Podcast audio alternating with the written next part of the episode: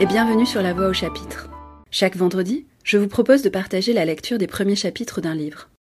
Aujourd'hui, nous retrouvons la nouvelle de Nikolaï Gogol, auteur russe né en Ukraine, qui nous rapproche un peu par la pensée du peuple ukrainien.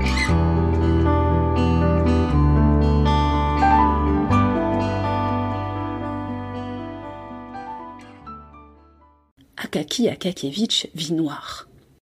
L'atelier du tailleur tournoyait autour de lui. Et le seul objet qu'il ait pu voir distinctement était le portrait du général couvert de papier sur la tabatière de Petrovitch. Un nouveau manteau murmura-t-il comme perdu dans un rêve. Mais je n'ai pas d'argent. Oui, un nouveau manteau, répéta Petrovitch avec une cruelle insistance. Mais même si, en supposant que je prenne une semblable résolution, Combien? Vous voulez dire combien il vous en coûtera? Quelque chose comme cent cinquante roubles papier, répondit le tailleur avec un pincement des lèvres. Ce maudit tailleur prenait un plaisir tout particulier à mettre ses clients en émoi et à épier de son œil unique et louche l'expression de leur visage. Cent cinquante roubles pour un manteau dit Akaki Akakievitch. Et le conseiller titulaire prononça ces paroles d'un ton qui ressemblait à un cri. Peut-être le premier qui l'eût poussé depuis sa naissance, car d'ordinaire, il ne parlait qu'avec la plus grande timidité. Oui, reprit Petrovitch, sans le collet de martre et la doublure de soie pour le capuchon, ce qui fera ensemble deux cents roubles. Petrovitch, je vous en conjure, interrompit Akaki Akakievitch, d'une voix suppliante, n'entendant plus et ne voulant plus entendre le tailleur. Je vous en conjure de réparer ce manteau, pour qu'il puisse durer encore quelque temps. Non. Ce ne serait peine perdue et une dépense inutile, un pur gaspillage. Akaki se retira absolument écrasé, tandis que Petrovitch, les lèvres serrées, satisfait de lui-même pour avoir si vaillamment défendu la corporation des tailleurs, restait assis sur la table. Sans but, éperdu, Akaki erra dans la rue comme un somnambule. Quelle contrariété, se disait-il en marchant devant lui. Vraiment, je n'aurais jamais pensé que cela finirait ainsi. Non, continua-t-il, après un court silence. Je ne pouvais supposer qu'il en arriverait à ce point. Me voilà dans une situation absolument inattendue, dans un embarras que. Et tout en poursuivant de la sorte son monologue, il prit, au lieu du chemin de sa maison, une direction tout opposée, sans même s'en apercevoir. Un ramoneur lui noircit le dos en passant, du haut d'une maison en construction, un panier de plâtre lui saupoudra la tête en descendant. Mais il ne voyait, n'entendait rien. Ce ne fut que lorsqu'il donna tête baissée contre un factionnaire qui lui barra le chemin en croisant la hallebarde, et en vidant sur lui sa tabatière, qu'il sortit brusquement de sa rêverie. Que viens-tu faire ici? lui cria le rude gardien de la paix publique. Ne peux-tu point suivre comme il faut le trottoir? Cette soudaine apostrophe arracha enfin Akaki complètement à son état de torpeur.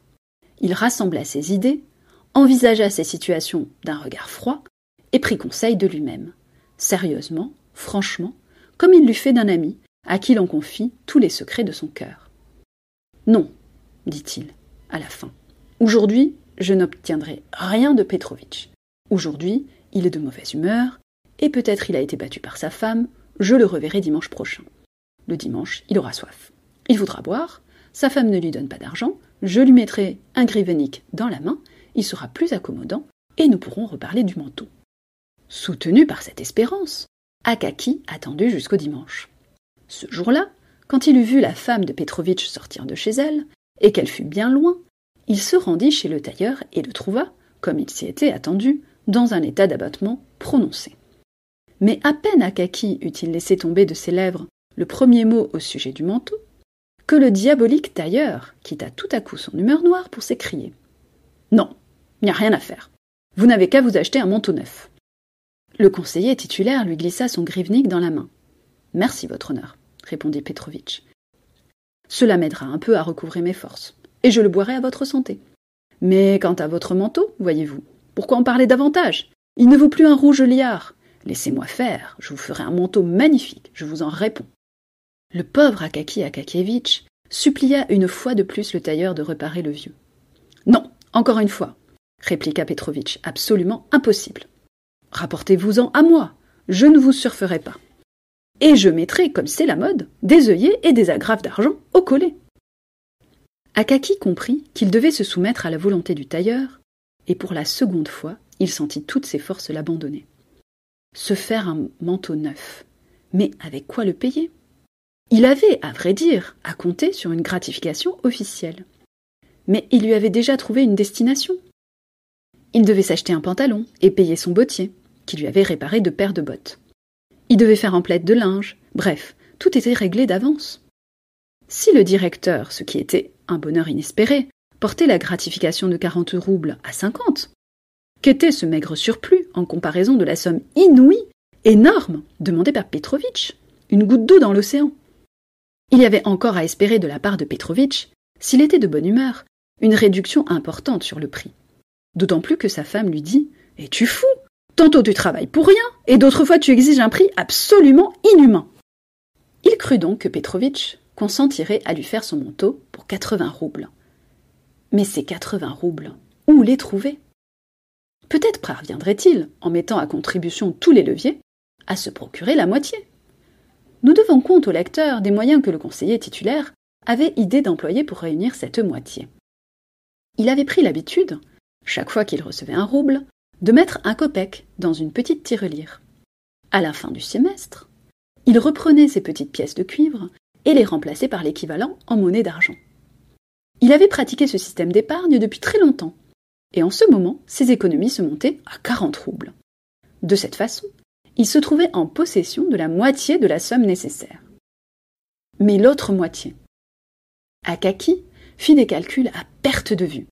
Puis, il finit par se dire qu'il pourrait réduire au moins pendant une année plusieurs de ses dépenses quotidiennes. Qu'il pouvait renoncer au thé le soir. Et quand il avait de l'ouvrage à faire, aller s'asseoir avec ses actes dans la chambre de sa propriétaire, afin d'économiser son propre feu. Il prit aussi la résolution d'éviter dans la rue les pluies de plâtre pour ménager ses souliers. Et il décida de ne pas acheter de linge. Dans le commencement, ces privations lui furent un peu pénibles. Mais petit à petit, il s'y accoutuma, et il arriva même à se coucher sans souper. Tandis que son corps souffrait de ces retranchements de nourriture, son esprit trouvait un aliment nouveau dans l'incessante préoccupation que lui créait son manteau. Depuis ce moment, on eût dit que sa nature s'était complétée, qu'il s'était marié, qu'il avait une compagne qui ne le quittait plus dans le sentier de la vie. Et cette compagne, c'était l'image de son manteau, bien ouaté et bien doublé. Aussi, le vit-on plus décidé, plus animé qu'auparavant, comme un homme qui a choisi un but qu'il veut atteindre à tout prix. L'insignifiance de ses traits, l'insouciance de sa démarche, le laisser-aller de son maintien, tout cela avait disparu. Parfois, un éclat tout nouveau brillait dans ses yeux. Et dans ses rêves hardis, il se posait déjà la question s'il ne ferait pas tout aussi bien d'avoir un collet de martre à son manteau. Ces pensées lui occasionnaient parfois de singulières distractions. Un jour, qu'il copiait des actes, il s'aperçut tout à coup qu'il avait commis une erreur. Oh oh s'écria-t-il. Et bien vite, il fit le signe de la croix. Au moins une fois par mois, il se rendait chez Petrovitch pour s'entretenir avec lui du précieux manteau et lui demander plusieurs renseignements importants, par exemple sur le prix qu'il pourrait mettre au drap et sur la couleur qu'il choisirait de préférence. Chacune de ces visites donnait lieu à de nouvelles considérations, mais il rentrait chaque fois plus heureux chez lui, car le jour devait enfin arriver où tout serait acheté, où le manteau serait prêt. Nous laissons ici Akaki Akakievitch et le retrouverons la semaine prochaine pour poursuivre cette nouvelle et cette lecture qui nous rapproche un peu plus du peuple ukrainien. D'ici là, bonne lecture. C'était La Voix au chapitre, un podcast produit et réalisé par Myriam Bensassi.